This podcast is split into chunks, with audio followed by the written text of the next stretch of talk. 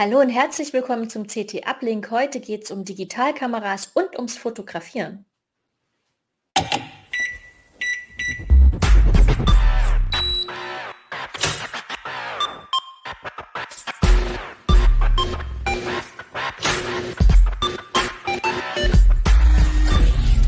CT Uplink. Hallo und herzlich willkommen beim CT Uplink. Die aktuelle CT liegt ja noch am äh, Kiosk. Heute soll es aber nicht um ein Thema gehen, das direkt in der äh, Ausgabe vorkommt, sondern wie gesagt ums Fotografieren oder wie Pina anregte, um die Bilderfänger aus Nerdistan. Aldi Süd macht seine IT-Landschaft fit für die Zukunft. Ziel ist die Implementierung einer globalen State-of-the-Art-Landschaft, die den Grundstein für den künftigen Erfolg der Unternehmensgruppe legt. Hierfür werden IT-Experten gesucht, die Lust haben, die IT von einem der größten Lebensmitteleinzelhändler von Individual auf Standardsoftware umzustellen und somit die Zukunft von Aldi Süd aktiv mitzugestalten. Weitere Infos gibt es auf www.it-jobs.aldi-süd.de. Ja, hallo beim CT Uplink. Ich bin Sophia Zimmermann. Ich bin vom Team CT Fotografie, also nicht direkt bei der Mutterzeitschrift quasi ähm, beschäftigt. Und mit mir im Uplink sind aber zwei Uplink-Urgestalten. Möchtet ihr euch vielleicht kurz selbst vorstellen? Achim. Ja, ich bin Achim äh, Bartschok aus, dem, aus der CT-Redaktion und bin heute dabei und habe auch äh, mehrere Kameras mitgebracht. Ja, und ich bin Michael Wiczorek. Ich bin derjenige, der die Kameras häufig anschaltet äh, bei Heise Online und CT, nämlich Videojournalist äh, und auch für Gaming mitverantwortlich hier im Verlag und äh, ein absolut passionierter Fotograf. Sehr schön, dann ist, dann ist euch ja vielleicht auch aufgefallen, das fand ich nämlich so unglaublich zum Schmunzeln, die, äh, dass die Leica Smartphone-Kamera mit, äh, mit K in der aktuellen Ausgabe, da ging es ja um gefälschte Geräte und scheinbar geben sich diese Fälscher auch extrem Mühe, äh, diese Kameramodule zu faken und eben da auch nicht auf die großen Namen zu verzichten, die sich ja auch, wie im Falle von Leica mit C natürlich, schon vor langer Zeit mit den Smartphone-Herstellern auch verbandelt haben. Zeiss macht das ja beispielsweise auch. Wie ist das bei, wie ist das für euch? Sind solche, was bedeuten solche großen Namen wie Zeiss Zeiss und Leica für euch eigentlich heute noch? Michael. Also ähm, ich, also Leica habe ich persönlich äh, mir noch nicht leisten wollen. Ähm, aber ich äh, will, möchte nochmal auf den Buchstaben K zurückkommen, denn Kodak ist ja auch ein großes Urgestein der ganzen Geschichte. Die haben ja die erste mobile Kamera meines Wissens, glaube ich, damals entwickelt. Äh, mit dem Steve Sessin war das, glaube ich, der das gemacht hat. Und dann sind sie aber äh, trotzdem daran gescheitert, dass sie nicht äh, rechtzeitig äh, auf den echten digitalen Digitalkamera-Kram in den Ende der 90er dann aufgesprungen sind. Und Kodak hatte noch äh, einige weitere ähm, große, große ähm, Dinge entworfen in der Vergangenheit. Und meine erste Kamera war tatsächlich auch eine von Kodak, nämlich eine, äh, wo man noch gedrückt hat und dann kam unten dieses Polaroid unten mit drauf, so eine Polaroid-Kamera äh, hatten die gemacht. Und dann musste man immer so schön schütteln, bis das, äh, bis das, das äh, Bild dann da war. Das mit dem Schütteln ist tatsächlich so ein, ähm, eine falsche Information. Es bringt nichts tatsächlich. Also ob du nun schüttelst aber oder als Kind nicht, natürlich Spaß gemacht. Ja. ja, das stimmt. Das stimmt. Ich meine, so Fortbildfotografie ist ja auch immer noch so ein riesen mhm. Hype-Thema nach wie vor. Und ähm, da ist mir auch aufgefallen, dass das immer mehr hybride Geräte werden auch. Ne? Die sind ja jetzt teils auch mit dem Smartphone ähm, kompatibel, haben ja auch äh, kleine Sensoren teilweise schon, dass man die Bilder auch parallel noch als digitale äh, als digitales, ähm, als digitale Datei speichern kann. Also das ist ja alles immer noch da. Wie ist das bei dir gewesen, Achim? Auch Polaroid oder eher klassisch Kleinbild? Also vielleicht erstmal zu deiner, äh, nochmal ganz kurz zu deiner Frage. Ich finde, diese Namen, die haben schon eine ganz schöne Strahlkraft immer noch und man merkt es ja auch bei den Herstellern. Also gerade bei ähm, Leica, ich habe nie mit einer Leica fotografiert, aber natürlich klingt dieser Name immer, als wäre das eine super Kamera und ich glaube auch bei den Smartphones, wo wirklich Leica draufsteht, ähm, ist das ja auch eher so ein Marketingbegriff. Und insofern glaube ich, ähm, äh, ist es eigentlich nochmal doppelt witzig, dass genau dieser, diese eigene Marketinggeschichte dann nochmal von den Fälschern irgendwie auch noch falsch ähm, irgendwie noch draufgeschrieben wird, weil dieser Name so besonders ist. Und ich glaube, das, aber ich glaube, die wirken ganz stark. Also Kodak auch immer noch, Polaroid ja auch, gibt es ja auch glaube ich, unter wieder gehört mhm. wieder mhm. und gehört jemand anders. Also gerade in der Fotografie ähm, klingen diese Namen immer, glaube ich, ganz schön lange nach. Und wenn du mich jetzt fragst, ähm, wie ich angefangen habe zu fotografieren, dann muss ich ja ähm, ähm, das aufgreifen, was äh, Michael gesagt hat mit den alten äh, Kameras und Kodak. Denn tatsächlich, also ich bin wirklich jemand, der mit, dem, mit der Digitalkamera eigentlich angefangen hat, selber bewusst zu fotografieren, weil bei uns war das immer so, mein Vater hat ganz viel gerne fotografiert und analog auch. Und dann war dieser Platz in der Familie schon so ein bisschen besetzt, wer bei uns so mhm. die Fotos macht. Und ich bin dann mit 18, 19, äh, mit 19 bin ich ähm, für ein Jahr ins Ausland, zum ersten Mal von der Familie weg. Und da habe ich mir von meinem Vater eine, ähm, eine Kamera geschnappt, ähm, die hat er mir mitgegeben. Und das war, glaube ich, zwar nicht die erste ähm, Kodak Digital, also das Bild ist total witzig. ähm, das ist jetzt nur für die Zuschauer und Zuschauerinnen. Das ist ähm, aus dem Jahr 2000 und das ist eine Kodak DC20. Das war, glaube ich, auch eine der ersten, die man irgendwie bezahlen konnte. Und da habe ich auch ein Foto gemacht, sieht man mich jetzt hier, das war am Silvesterabend 2000, da habe ich eine, so eine Zigarre gehabt und habe meinen Freunden zu Hause irgendwie ein Foto, Grüße aus Amerika geschickt. Und, da und extrem lange auch. Haare hattest du auch? Da hat, an, an dem Abend habe ich sie mir auch abgeschnitten, die Haare. Das war das letzte, ich glaube das letzte. Aber nicht Foto. abgekokelt, oder? nee, ähm, und, ähm, und das war, und es war witzig, weil ich dieses Foto noch gefunden habe von mir mit, mit meiner Kamera damals. Und ich war ja irre, irre stolz drauf, dass ich eine Digitalkamera hatte, aber ähm, äh, tatsächlich, ich habe geguckt, bei dem, bei dem Foto jetzt, ähm, die Auflösung war 493 mal 373 von dem Foto, das ich da gemacht habe. Also wo man heute nicht mal, äh, nicht mal bei einem sehr schlechten, gefälschten Handy irgendwie ähm, akzeptieren würde. Und ich fand es aber damals irre, dass ich ein Foto schnell gemacht habe und per Mail da, dann mhm. auch ne, 2000 per Mail nach Hause geschickt habe und nicht irgendwie entwickeln musste und ne, irgendwie nach Hause. Können wir das Bild bitte nochmal sehen, Regie? Das ist, das ist, einfach zu gut. Wir sehen hier den ähm, jungen Achim Bartschok im Bild und ich möchte einmal kurz gucken wegen Pixel to Noise Ratio. ja, diese, äh, Wahnsinn. Man, man, man, sieht Sensorflecken tatsächlich schon, sind darauf zu erkennen, wegen, also äh, ISO-Wert wahrscheinlich hoch, ne? Es war kein gutes Licht, nehme ich mal an. Ich habe das irgendwie schnell, naja, ich habe, ihr seht es ja, ich habe mich selber im Spiegel fotografiert, ne, Selfie, ah, da bin ich noch nicht drauf gekommen, na klar, damals. Ja. Also ich halte die Kamera in der Hand, weil ich einen Spiegel abfotografiere, das vielleicht nochmal ja. die Zuhörer. Aber das machen die doch jetzt auch alle wieder, die nehmen doch jetzt auch ihr Smartphone ganz präsent mit mhm. ins Bild. Also du bist eigentlich deiner Zeit weit voraus gewesen damals. Ich war, ich, vielleicht habe ich den Selfie aus Versehen erfunden, ja, das ja. sein. Das war ja eine feste äh, Linse da drin, wahrscheinlich 23 Millimeter oder was würdest du so sagen, Sophia? Oh, das kann ich. Ich bin im, im, im, Schätzen bin ich ganz schlecht, aber ich denke auch, es wird das eher weitwinkeliges gewesen sein, ja. ähm, damit es wahrscheinlich auch möglichst universell einsetzbar ist. Ist was für die YouTube-Kommentare. Könnt ihr alle mal drunter schreiben, was ihr denkt, was die, ähm, was die Linse in dieser schönen Kamera da war. Und wir recherchieren das dann natürlich nach. Na, selbstverständlich.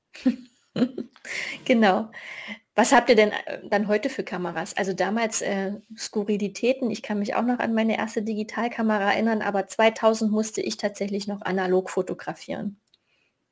Mit einer goldenen Olympus Kompaktkamera, auf die ich wahnsinnig stolz war. Wie, wie, bist du denn insgesamt zur Fotografie gekommen? Was war, hat da dein Interesse geweckt? Hast du irgendeine Inspiration als Künstler oder Künstlerin oder sowas gehabt? Also ich, bei uns ist das ähnlich, also bei mir war das ähnlich wie bei Achim. Mein Vater hat wirklich extrem viel fotografiert und der hat auch echt eine coole Fotoausrüstung gehabt. Ähm, die hat er auch immer noch, eine Praktika, die ist glaube ich auch äh, etliche Jahre älter als ich. Also die ist bestimmt schon 38, 39 Jahre alt. Ähm, und der hat damit war, die war eigentlich immer dabei. Ich kann mich eigentlich nicht erinnern, erinnern, dass die jemals nicht dabei war. Selbst bei totalen Nichtigkeitsmomenten war die immer da. Also deswegen gehörte das für mich, eine Kamera gehört für mich einfach dazu. Also schon immer. Und ähm, ich hatte dann, ich hatte auch als äh, Jugendliche dann halt meine eigene äh, Point-and-Shoot-Klick und mhm draufdrücken und, und gut und hoffen, dass es gut wird, Kamera. Und ähm, dann hatte ich auch angefangen mit diesen kleinen Kompaktkameras, ähm, Digital-Kompaktkameras und irgendwann dann 2011 kamen dann diese spiegellosen Systemkameras auf den Markt. Und da habe ich gedacht, das ist jetzt mein Ding. Ich hatte nie eine Spiegelre, eine digitale Spiegelreflexkamera vorher, ähm, weil mich, ähm, das, das hat mich irgendwie, hat, gab es da so, ein, so, eine, so eine Hürde für mich. Ähm, und ich habe dann angefangen, spiegellos zu fotografieren und bin auch immer noch, äh, bin da auch immer noch dabei. Hm. Und mein, und ja. Ich hatte ähm, die ähm, 5D Mark II war das, glaube ich. Das war die erste mhm. DSLR, die, also nicht ich pri privat, das äh, will, ich gerade erzählen. die guckten gerade beide, alle beide ganz erstaunt, was ich mir für tolle Vollformatkameras geleistet habe in meiner Jugend. Nein, nein, ich habe ewig mit so ganz schlechten Handys äh, fotografiert und da war ich auch an Fotografie noch nicht so interessiert. Und dann kam ja das, dass ich mich beruflich natürlich Richtung Video hm, entwickelt habe und weitergebildet habe und äh, 2009 fing ich dann ja bei golem.de an.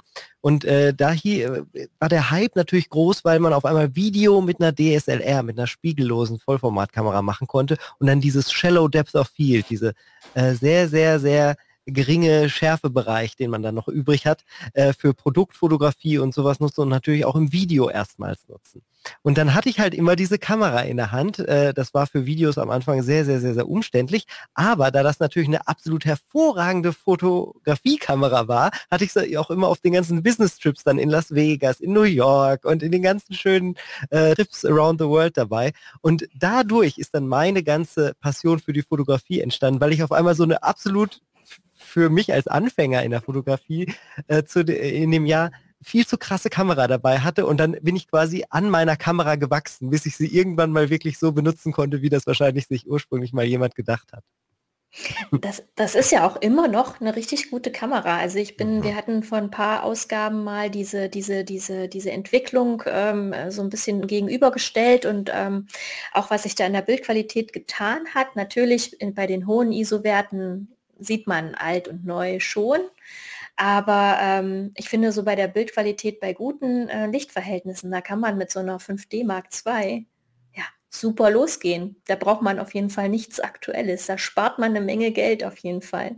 Hm, hat er auch direkt ähm, schon die Bildstabilisierung in der äh, Linse dann mit drin, also den, den Image Stabilizer war da in der, im Objektiv mit eingebaut. Also auch dafür war es echt gar nicht so schlecht. Aber was hast, hast du denn ja. heute dann immer noch so einen großen Trümmer? Oder?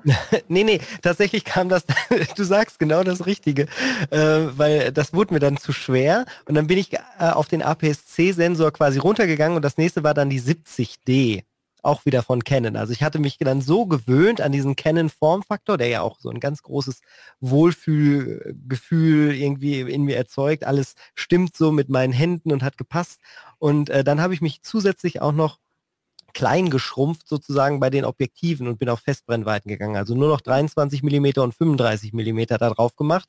Also respektive 35 und 50 mm im, äh, im ähm, äh, Kleinformat heißt das dann, ne? Mm, ja. Äh, Im Vollformat, im Vollformat, genau. Man und, kann auch. Äh, hm. Und äh, Sag ruhig. Das, da wird auch immer im Heise-Forum sehr äh, leidenschaftlich darüber gestritten, was man jetzt sagt, weil Vollformat ist ja so irreführend. Das würde ja quasi bedeuten, dass es das volle ja, Format ja. ist, von was aber. Und ähm, da es ja noch ja größere die, äh, Formate äh, gibt, genau, ist es etwas irreführend. Digitales Kleinbildformat äh, findet man heute auch oft. Hm, Gut, dann lag ich ja dazu. zumindest nicht falsch, als wir uns äh, beide regelmäßig korrigieren wollten. ähm, äh, und so bin ich dann quasi da gelandet und inzwischen bin ich aber äh, komplett im Fujifilm ähm, äh, ja, Universum abge äh, gelandet und bin da auch super zufrieden mit. Da liebe ich, dass man alles so granular einstellen kann, direkt an der Kamera, den ISO-Wert, den Shutter Speed und halt auch nochmal die Belichtung. Äh, und alles fühlt sich so richtig wie Handwerk an, wenn man da dran ist und man kann sich darauf verlassen. Auch die Blende ist immer direkt an der Linse mit dran. Das weiß ich sehr, sehr, sehr zu schätzen. Und da habe ich zwei Kameras und die habe ich auch privat. Einmal die XT3, um Wechselobjektive zu haben und die 100V. Äh, das ist die, die direkt mit dem 23 mm ähm, Objektiv verbaut da dran ist und die nehme ich halt immer mit rum und da denke ich, muss ich im Endeffekt über gar nichts nachdenken, sondern da bin immer nur meine Reise, mein Moment und wie will ich diesen Moment festhalten. Dann bin ich ganz frei im Kopf und kann einfach losknipsen. Wie geht es dir da, Achim? Ja, ich habe, nachdem ich, äh, wie ihr jetzt gesehen habt, äh, mit der DC20 da meine ersten Gehversuche gemacht habe und äh, irgendwelche Webseiten damit dann auch befüllt habe, wie GeoCity-Seiten, die man immer noch im Netz findet, wenn man gut genug suchen kann. Ähm, ich habe dann ganz lange ähm, eine DSLR gehabt, ähm, die Canon 350D, also auch eher so mhm. das, würde ich sagen, Einsteigermodell, aber ähm, hatte mir dann immer gut ausgereicht. Hm und habe dann auch viel fotografiert, also total hobbymäßig, aber ich war halt immer der, sag ich mal, der auf einer Taufe oder einer Party, wenn man sich nicht einen professionellen Fotograf geleistet hat, dann derjenige war, der quasi die Kamera dabei hatte und auch ein paar ordentliche Fotos gemacht hat.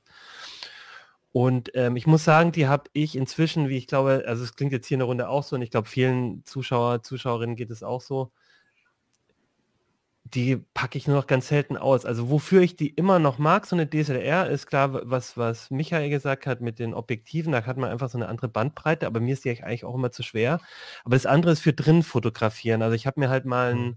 ähm, zusätzlichen Blitz gekauft, der auch relativ teuer war. Ähm, hier so ein 430 EX2. Äh, ich glaube, gibt es nicht nur für Canon, sondern auch für andere, oder doch, ne, ist ein Canon, doch klar, ist ein Canon ähm, der ein bisschen teurer war und das war halt für mich so eine Entdeckung für zu, drin zu fotografieren, wenn du irgendwo bist und du kannst die Decke irgendwie anblitzen und dadurch irgendwie natürlicher das Licht machen.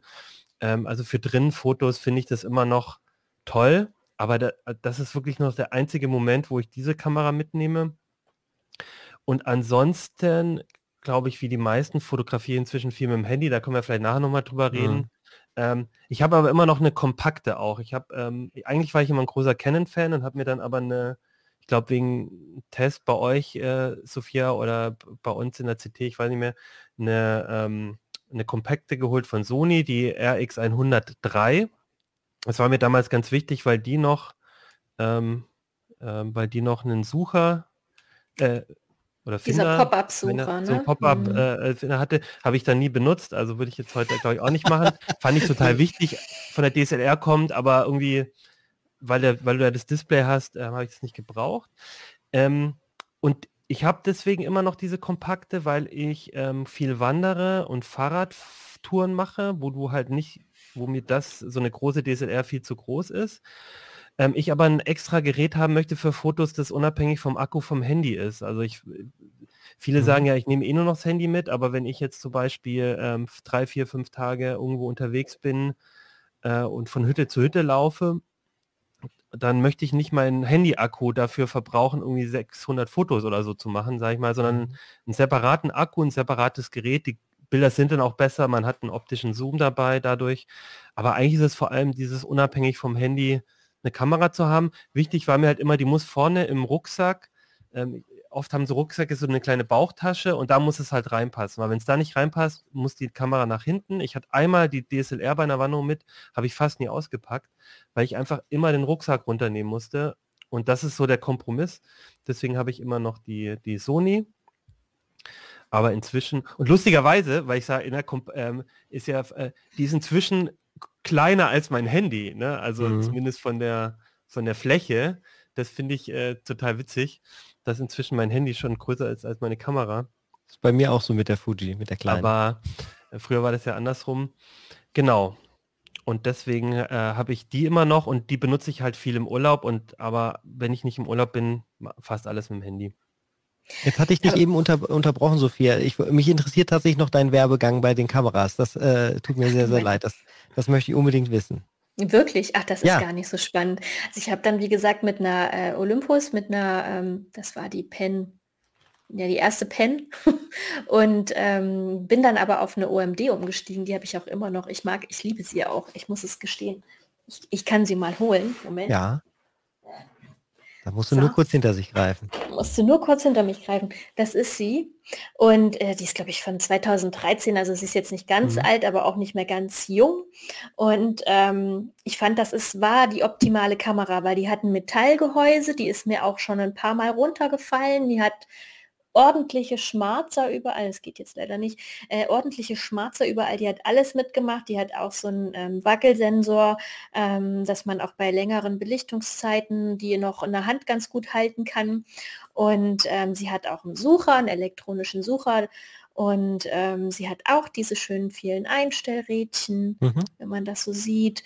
Und ähm, Sie hat vor allem, was heute, was heute viele ähm, spiegellose Systemkameras nicht können, sie kann mit einer Akkuladung richtig viele Bilder machen.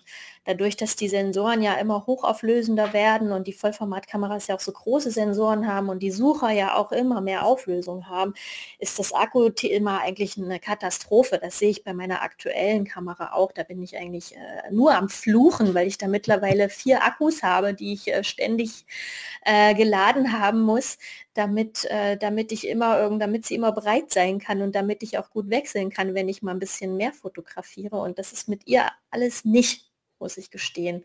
Mit ihr geht alles einfach so. Ja, deswegen mag ich sie auch immer noch sehr. Aber heute, wie gesagt, bin ich auch beim Vollformat angekommen. Mhm. Ich muss gestehen, dass ähm, dass ich, dass ich diese Bild, dass ich die Dynamik und auch diese, diese, diese Tiefenwirkung der Bilder, das überzeugt mich schon noch mal mehr, muss ich wirklich mhm. gestehen. Die hat jetzt auch keine super hohe Auflösung, wie viele aktuelle Vollformatmodelle haben, sondern sie hat so diese klassischen 24 Megapixel. Und ich finde, das ist ziemlich optimal. Also wenn man da in ein Bild reingeht, man, das ist wie echt. Welche Vollformat hast du jetzt? Gott, kann ich das alles so sagen? Ich bin mir so unsicher, hier so Produktnamen zu droppen. Also ähm, ich habe eine Sony A7 ähm, ah, ja. 2. Ja, mhm. also auch schon kein ganz neues Modell mehr, deswegen diese, dieser Akku-Ärger, das ist wirklich ein großer, großer Ärger. Ähm, aber ich bin da sehr diszipliniert, was die Stromversorgung angeht und äh, deswegen ist da habe ich das im Griff, aber es stört mich schon sehr. Mhm. Und ich versuche ja tatsächlich keine oder nur ganz wenige Bilder mit dem Smartphone zu machen. Ich habe da ja so eine kleine Sperre. Also ich weiß nicht, wie, wie das bei euch ist. Ähm, ich, ich mache auch Bilder mit dem Smartphone, aber meistens so zu dokumentarischen Zwecken. Da, da mhm. fotografiere ich mir mal einen Einkaufszettel ab oder einen Busfahrplan oder so oder was weiß ich, keine Ahnung, was man eben so braucht, Adressen oder irgendwas. Aber ja. äh, richtige Fotos versuche ich eigentlich schon immer mit meiner Kamera zu machen und ich, ähm, ja, da bin ich äh, altmodisch, glaube ich. Da einmal kurz einhaken, weil das finde ich total spannend, dass du sagst, so Einkaufsliste und sowas abzufotografieren. Ich mhm. merke das immer, wenn ich von meinem Handy Fotos äh, zu Lightroom, ich benutze so am Rechner Lightroom als Fotosoftware und auch um die Fotos zu sammeln. Und wenn ich da importiere, dann merke ich immer, wie viele Nicht-Fotos ich fotografiert habe. Ich, ich scanne auch eine Rechnung damit ein, dass ich halt meine Rechnung abfotografiere oder so. Und ich glaube, inzwischen ist es wirklich so, dass ich mit dem Handy auch ähm, ganz schön viel Zeug fotografiere, wo ich früher gescannt oder also wo ich einfach noch was abfotografiere, weil ich es irgendwie behalten möchte. Äh, das finde ich einen ganz interessanten Aspekt, ja. Das weiß ja aber auch die Industrie. Also wenn man sich anguckt, das neue iPhone ähm, oder dort ist es glaube ich sogar iOS. Ich kann auch mit meinem alten ähm, äh, älteren iPhone Bilder machen und jetzt den Text direkt rauskopieren aus Ach. dem Foto und dann mhm. einfügen. Das ist halt total super. Das hatte ich bei gestern Android bei irgendeiner Sache äh, da war, war das dann, wurde mir mein Foto angezeigt, ich habe drauf getippt und auf einmal war der Text markiert und ich konnte auf Copy drücken. Und ich, das war natürlich total sinnloser Text in dem Moment, aber es ging halt, fand ich irre. Mit Google Goggles geht es schon seit vier Jahren oder ja, so. Ja, genau, da geht das schon ganz lange. Aber man musste halt erst importieren. Ja, das, was ich, genau, ich habe, was ich auch festgestellt habe, ist, ähm, ich mache ja wirklich auch viele Fotobücher und habe dann, ähm, auch wenn, wenn wieder mein nullter Geburtstag ansteht, ähm, kram ich auch durch die analogen Bilder und mhm. dann habe hab ich die lange eingescannt. Aber jetzt dazu, dafür nehme ich zum Beispiel auch mein Smartphone, weil äh, das gibt äh, auch eine Google, eine Google-App, mit der fotografiert man die Ecken in den Ecken, das so ab, bis der das ähm, quasi erfasst hat. Und dann macht die da ein schönes, planes, gut digitalisiertes Foto draus ja. und ähm, man kann damit gut weiterarbeiten. Also von daher, ja, man sieht schon, also Smartphone und Fotografie und Kamera und Fotografie sind tatsächlich nochmal unterschiedliche Dinge. Ähm, mhm. Früher braucht hm? ja.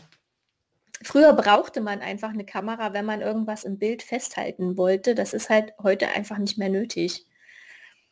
Ähm, ich, mir geht es auch oft so, ich mache viele Schnappschüsse von meiner Tochter oder Familie natürlich die sind meistens mit dem Smartphone dann gemacht. Äh, oder halt auch um Sachen festzuhalten im Alltag, irgendwie mal ein Essen oder so. Und die sehen ja auf den Bildschirmen von den Geräten, wo man sie macht, dann auch immer gut aus. Aber sobald ich sie dann importiere am Mac oder was oder mal auf dem Fernseher aufblähe, dann sehe ich eben doch immer noch die Unterschiede. Selbst mit den modernsten Smartphones. Wenn jetzt nicht gerade strahlender Sonnenschein draußen ist und ich nur ein paar Bäume und eine Landschaft fotografiert habe, da ist der Unterschied zugegeben relativ gering. Aber alles andere, Personen sind, ist es das Auge, wenn ich dann mal reinsuche oder nochmal einen Ausschnitt dann rauskroppe, äh, äh, man, also ich weiß nicht, wie es euch geht. Ich merke das noch. Und äh, ich glaube auch nicht, dass das, äh, man kann das dann auch nicht so gut ausdrucken, zum Beispiel, wenn man es sich dann an der Hand, an der Wand ähm, hängen will. Wie als hätte man es halt mit einer großen Kamera gemacht. Also ich merke das auch, aber ich muss auch sagen, dass ähm, bei den letzten Tests, wo ich bei CT dabei war, ich auch teils relativ überrascht war. Mhm. Also dass diese, diese Computational Photography oder diese, was, was die Software da heute schon hinbekommen, das ist wirklich verblüffend. Also ähm, die Hersteller sind da ja auch sehr ähm, ja, bestrebt, äh, da äh, die, die, diese Kameramodule sehr vielschichtig zu machen. Ne? Also die haben ja dann, äh, was weiß ich, vier Kameramodule für alles Mögliche, damit sie alles Mögliche verrechnen können und da Bilder draus machen können. Ähm, Google macht das, geht, geht einen anderen Weg. Die haben irgendwie schon seit Ewigkeiten die gleiche Kamera-Hardware, wobei ich da beim Pixel 6 gerade nicht so sicher bin tatsächlich. Ähm, und ich muss aber sagen, dass die, dass Google das softwaretechnisch so gut im Griff hat, dass, wie du, wenn du schon, wie du schon sagst, bei guten Lichtbedingungen ähm, dass man da wirklich sehr, sehr nah an das mhm. rankommt, was man heute auch schon mit einer guten Digitalkamera ähm, erreichen kann. Und vor allem, was ich auch sehr so elegant finde und warum ich das Smartphone-Fotografie dann doch ganz charmant finde, man erschließt sich fotografische Disziplinen, für die man mit der Kamera einfach so ein bisschen Umwege gehen müsste, beziehungsweise extra Runden drehen müsste. Beispielsweise Nachtfotografie. Ähm, mir ist das, ich habe das probiert mit dem, mit dem Pixel das möchte dann zwar auch ruhig gehalten werden und es macht dann irgendwie vier Minuten lang Dinge, aber ähm, was es da macht, verrät es einem nicht. Aber das Bild, was da rauskommt, ist gut belichtet, wirkt zumindest ziemlich strukturiert und ähm, ja, mit einer Digitalkamera müsste man halt erstmal ein bisschen ausprobieren. Wie lange muss ich belichten? Wie hoch muss ich dann die ISO nehmen? Wie weit öffne ich die Blende? Also ähm, das ist schon faszinierend und das finde ich auch vielleicht, ist auch vielleicht eine Chance, dass man quasi durch die Smartphones so ein bisschen angefixt wird, wieder zu fotografieren. Denn ähm, ein großer Aspekt im Kameramarkt ist ja, ich weiß nicht, wie ihr das wahrnehmt, ähm, der schrumpft und schrumpft und schrumpft. Ich glaube, so viel wenige Kameras wie in diesem Jahr veröffentlicht wurden, ähm, mhm. ja, wurden, glaube ich, noch nie veröffentlicht. Also äh, müssen die ja auch irgendwas finden, womit sie sich vielleicht dann, ähm, äh, womit sie quasi einen Einstieg finden, die Kameras, das können die Smartphones sein, und wie sie das auch weiterdenken dann. Ne? Und äh, da sieht man ja auch bei den Kameraherstellern, dass sie da darauf eingehen, beispielsweise indem sie auch Automatiken für Langzeitbelichtungen integrieren. Ähm, wie, wie, wie, bewertet ihr das? Wie können sich die Kameras in Zukunft vielleicht absetzen von den Smartphones, beziehungsweise wie können die sich wieder attraktiver machen für die Leute? Michael, du hattest schon hm. angesprochen mit diesen, mit der, mit dem, mit dem Bedienmodi von der Fujifilm, ne? Das ist ja schon sehr speziell auch. Das stimmt, diese manuellen Sachen, vor allen Dingen ist es, das ist das Haptische. Das ist auch das, was du, glaube ich, mit deiner Olympus angesprochen hast. Irgendwann wächst einem ja auch so ein, äh, ein Formfaktor irgendwie ans Herz oder man, man, gewöhnt sich so stark daran, dass man sich stark umgewöhnen müsste, um das alles digital zu machen. Ein Touchscreen ist cool, kann viele Sachen sehr einfach, vor allen Dingen sehr modular und dynamisch darstellen, aber es ist halt nicht dasselbe, ein ISO-Rad zu bedienen auf einem Touchscreen, wie einfach es kurz immer zu drehen und es vor allen Dingen immer gleich zu drehen.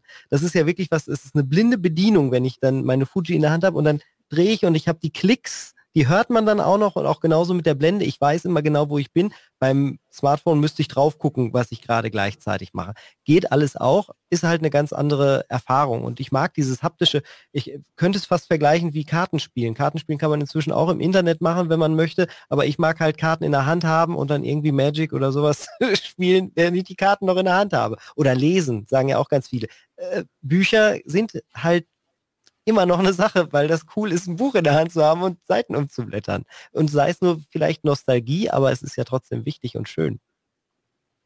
Machim, wie geht's dir da? Ja, ich, ich glaube, es das meiste steht und fällt schon mit den, mit den Fähigkeiten von so einer Kamera. Und jetzt ist es natürlich so, dass so ein Handy ähm, oder so ein Smartphone, also die Hersteller sieht man ja, die, die, das ist quasi so eine der Stellen, wo sie jetzt richtig viel ausprobieren, um da besser zu werden.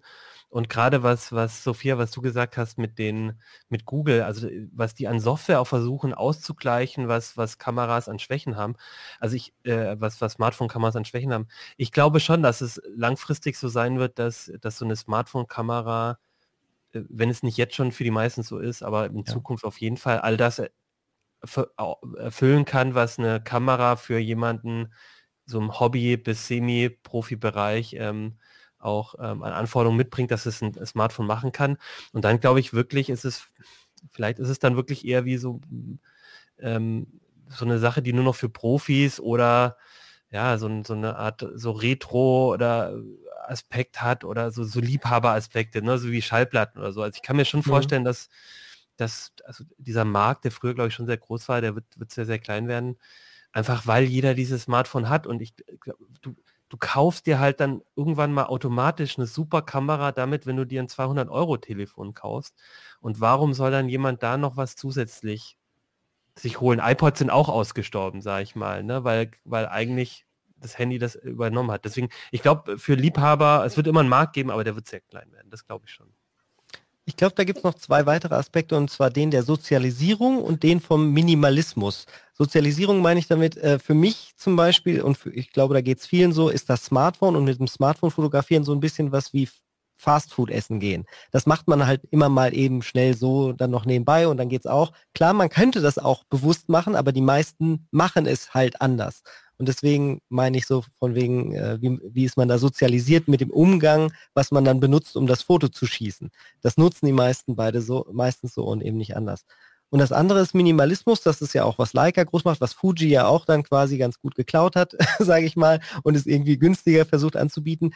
Ähm, zu sagen, ich nehme euch Einstellungen weg, ihr könnt nur eine gewisse Art Fotografie dann machen, wofür das gut ist, aber das könnt ihr dann endlos genießen und das, was es dann macht, macht es auch extrem gut. Dann ist da noch ein ND-Filter bei und man hat noch den Komfort und man kann sich einfach nur auf das Motiv oder den Moment einlassen und sagen, ich, ich möchte mit meiner Kamera und dem Objekt, was ich fotografiere oder der Situation alleine sein und äh, Ruhe haben. Und das äh, strahlt das Smartphone gerade auch nicht so für mich aus, weil das ist immer vollgepackt mit tausend Notifications und Arbeit und Telefon und ja. Das kann ich ganz gut nachvollziehen. Also ich finde, dass da geht es mir so ein bisschen wie mit dem, mit dem Musikhören übers Radio. Ne? Es wird immer Leute geben, die auch mehr Aufwand betreiben mit, mit tollen Boxen, tollen Verstärkern oder aber eben einfach die, die sich den ganzen Tag beschallen lassen. Und Bilder sind ja auch irgendwie so eine Art Berieselung geworden. Ne? Mhm. Also die sind ja allgegenwärtig. Jeder stellt sich ja irgendwie damit dar. Die wenigsten damit sind allerdings mit dem mit der Digitalkamera entstanden. Also das hatte die, das hatte ja die Bitkom irgendwie schon 2017 äh, mal in so einer Prognose erhoben, dass gerade mal noch 10 Prozent aller ähm, Bilder mit dem mit einer digital mit einer richtigen Digitalkamera entstehen. Und ich bin mir ziemlich sicher, dass das jetzt mittlerweile noch weniger sind, die so entstehen. Ähm, ich finde das aber auch in Ordnung, weil ich glaube, zur Analogfotografie war es auch schon so, dass das eben auch so ein geliebtes und geschätztes Hobby war. Aber ich frage mich halt, also wenn du das so sagst, also ich frage mich halt, was das für die Hersteller bedeutet, weil jetzt, wenn ich mir Sony angucke oder so, die machen ja selber auch für für Smartphones ähm, Objektive sozusagen, dann sind die da schon im Markt mit drin, aber so eine Marke wie Canon oder Nikon, ich weiß nicht, wird es in zehn Jahren noch geben? Kann man sich da auf so einen Liebhabermarkt, äh, äh so, so ein Unternehmen noch drauf aufbauen? Also weiß ich nicht. Also was ich so beobachte, ist tatsächlich, dass äh, sich dieser ganze Kameramarkt in so eine Luxus-Profi-Nische hin, in, zu so einer Luxus-Profi-Nische hin entwickelt. Also was gerade so veröffentlicht wird, richtet sich nicht mehr an Gelegenheitsfotografen oder alle, die Bilder machen wollen. Es richtet sich an Leute, mhm. die zu einem bestimmten Zweck fotografieren und dazu auch ähm, Geräte brauchen. Also was, was die Kamerahersteller da gerade besonders äh, im Blick haben, ist Video. Also mhm. ich, Michael, das kannst du bestimmt bestätigen. Also Ähm, Canon geht da, prescht da ja gerade extrem vor mit seiner R-Serie. Sony macht das schon lange, aber auch Panasonic ist auch ein Hersteller, der da eine lange Tradition hat im Bereich Video, Sony ja auch.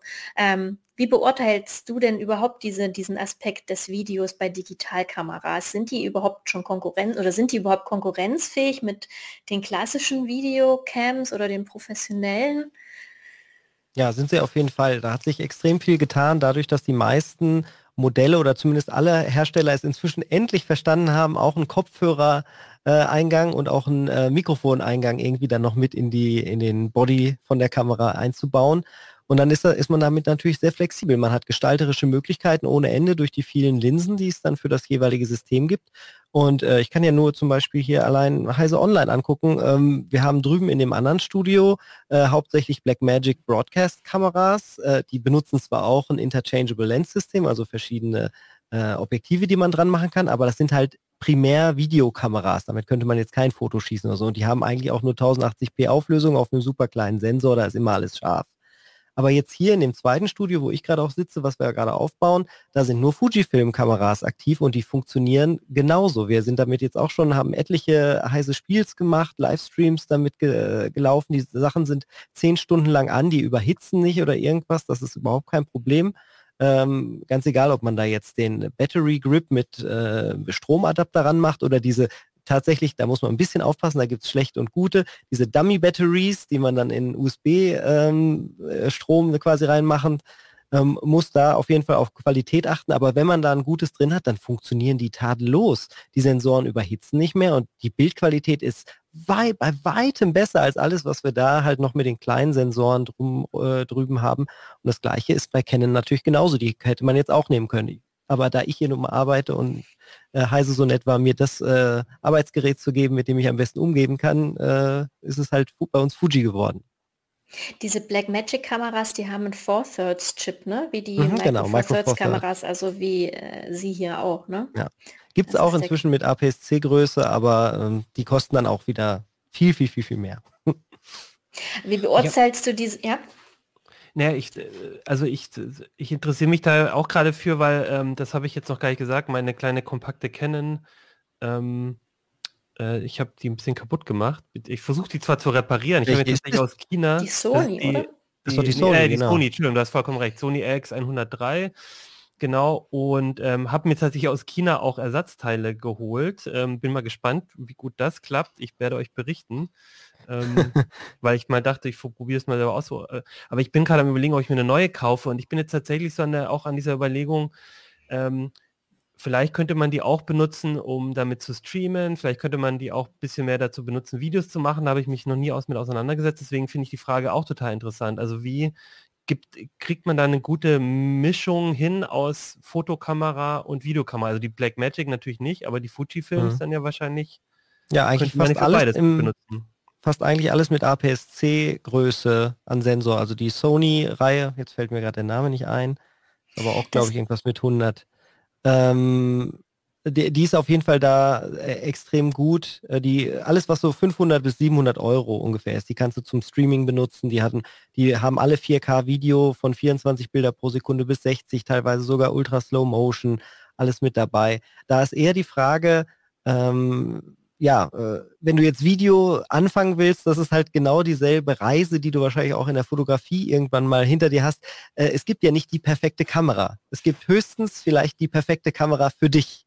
Äh, und was für dich die perfekte Kamera ist, das findet man erst heraus, wenn man das, wenn man irgendeine Kamera hat, damit anfängt und sich an der abarbeitet, um dann beim nächsten Modell zu sagen, nee, darauf kann ich verzichten, wie du jetzt sagst mit dem optischen Sucher. Bei mir war es so, den wollte ich unbedingt wieder haben, weil ich das extrem gut finde und mit diesen digitalen Suchern gar nicht so gut klarkomme. Ähm, das ist, äh, man muss das finden. Und das ist bei jedem unterschiedlich. Naja, die, äh, die, es gibt ja auch wirklich immer mehr diese Hybridmodelle. Sony hat ja mhm. so eine ZV-Serie, glaube mhm. ich. Genau, das ist diese ähm, Vlogging-Kamera, ja. Mit Kompakt, also als, als Kompaktkamera, also auf dieser RX100 basierend und aber auch auf dieser ähm, A6000-Serie genau, die A6000 äh, basierend. Mhm. Und die haben ja schon richtige, Kle also Panasonic hat das auch, das will ich der Vollständigkeit halber hier Richtig. mal sagen.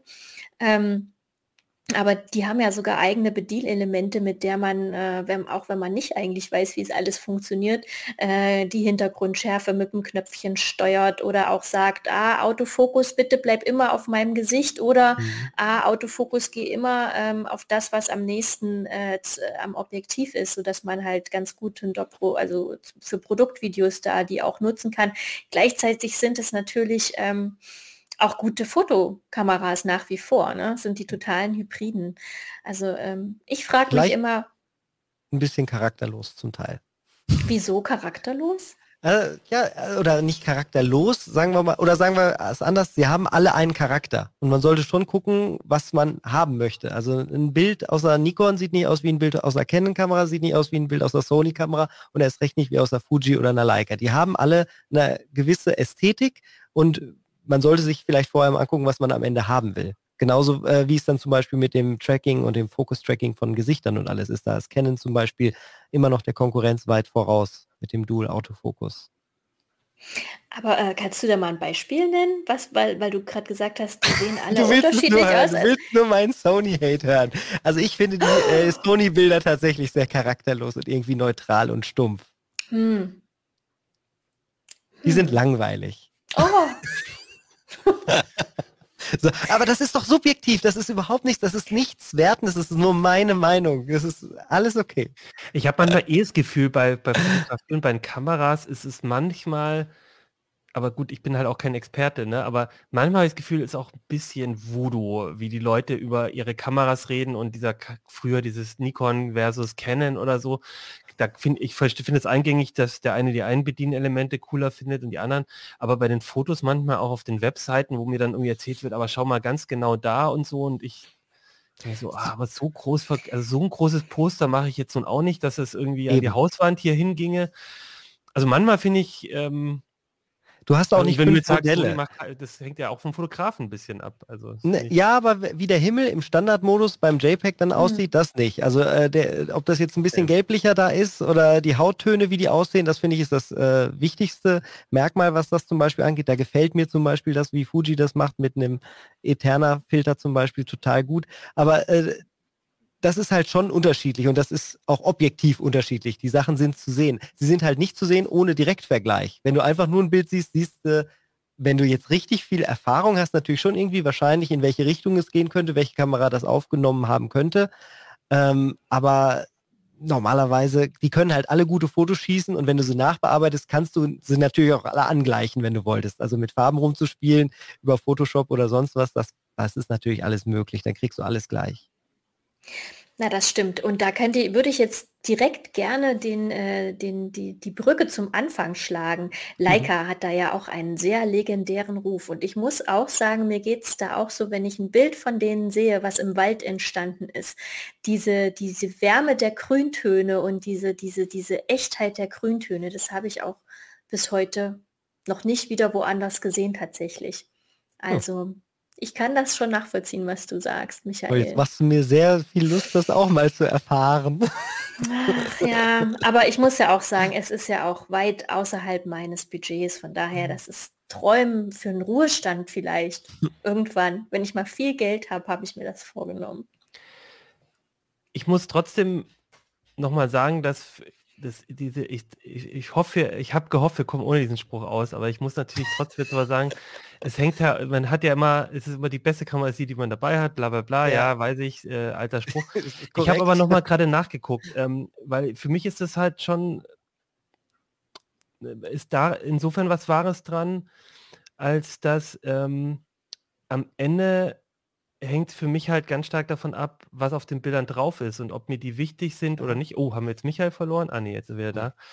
Und, ähm, und ich habe gerade nachgeguckt. Ich mache immer eine ganz schöne Sache. Immer wenn ich Weihnachten ähm, fahre, ich, bin ich mindestens einen Tag auch zu Hause bei der, bei meiner Familie, bei meiner Mutter und dann komme irgendwie komme ich mit meinen Brüdern zusammen. Und die, wir machen immer so eine Sache, das ist, äh, man nimmt so 20 bis 30 Bilder aus einem Jahr mit und zeigt die sich gegenseitig. Ne? Dass es nicht hm. zu viel ist, aber dass man so ein bisschen gemeinsam nochmal erzählt, weil man sich gar nicht mehr so oft sieht, irgendwie, ähm, was sind so Sachen, die man erlebt hat. Und ich habe, ich hatte vor der Sendung nachgeguckt, ähm, von den vor, als wir das angefangen haben, 2017, war mindestens die Hälfte der Fotos waren mit meiner Kompaktkamera oder sogar eins noch mit meiner Spiegelreflex.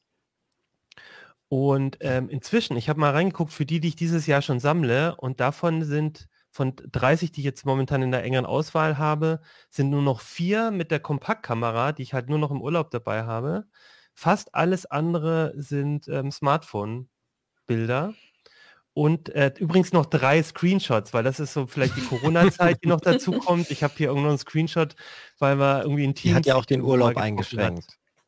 Genau. Und äh, Screenshots auch, aber und das will ich einfach nochmal sagen, dass es halt ähm, für mich als jemand, der halt eigentlich so, so ein bisschen auf dem Sprung mit der DSLR zum, zu so einem halb semi Hobby, äh, bisschen Semi-Profi-Bereich war oder so, halt doch irgendwie wieder bei dem Handy angekommen ist oder doch beim Handy angekommen ist, weil für mich halt doch wichtiger ist, die Kamera dabei zu haben, um Menschen zu fotografieren, um bestimmte Orte oder so, die man halt, denen man begegnet, aber äh, wo ich halt dann im Zweifel nur das Handy dabei habe oder erstmal das Handy dabei habe.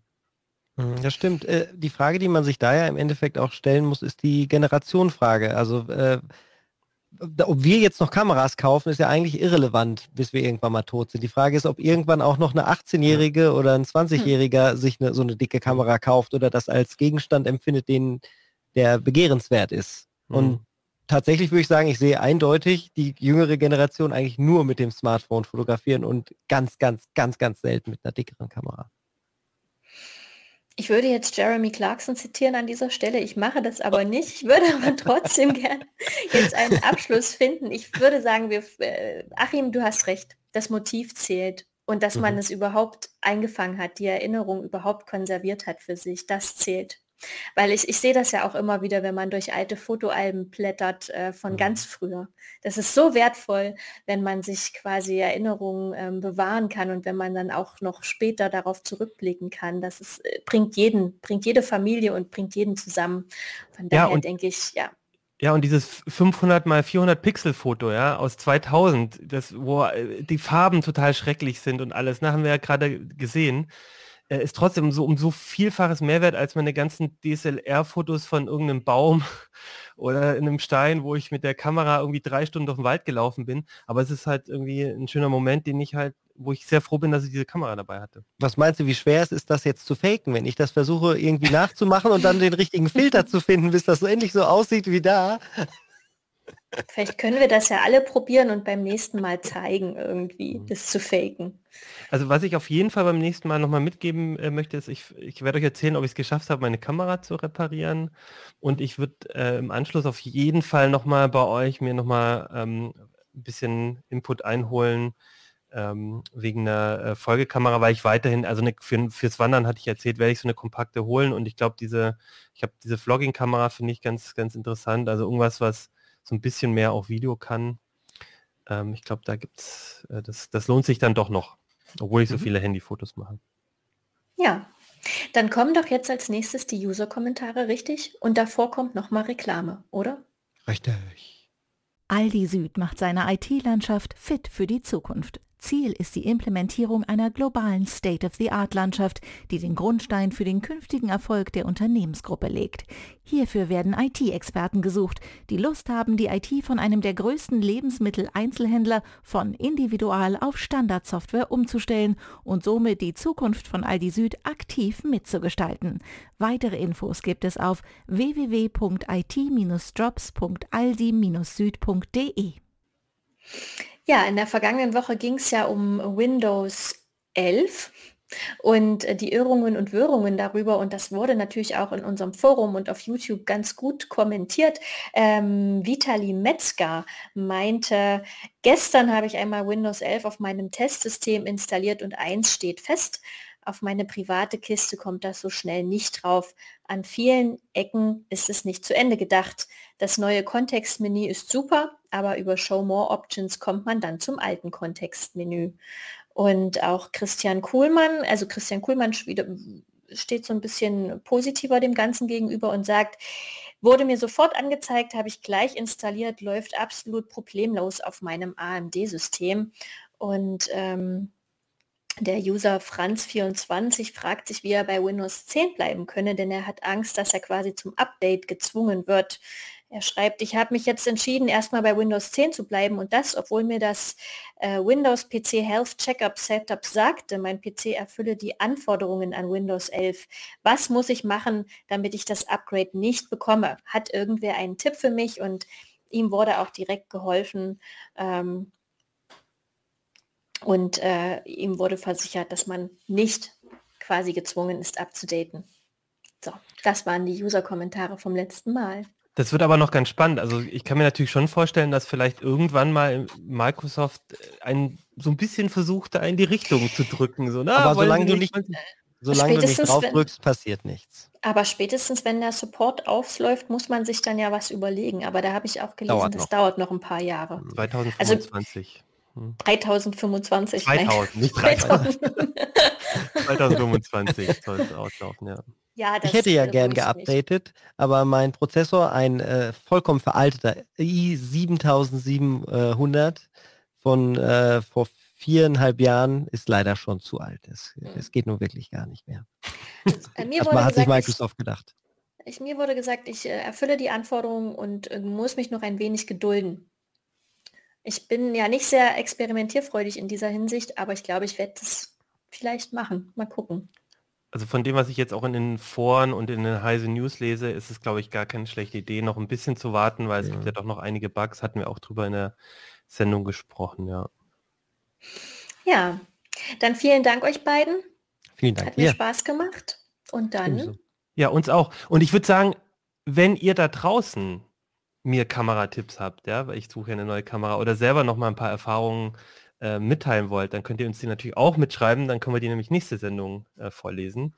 Und äh, genau, entweder unter die Videos oder an uplink.ct.de. Dann, ähm, weil da wäre ich wirklich mal gespannt, ähm, was für Eindrücke die Leute da draußen haben. Sehr gut. Dann. Servus. Bis dann. Servus. Ciao.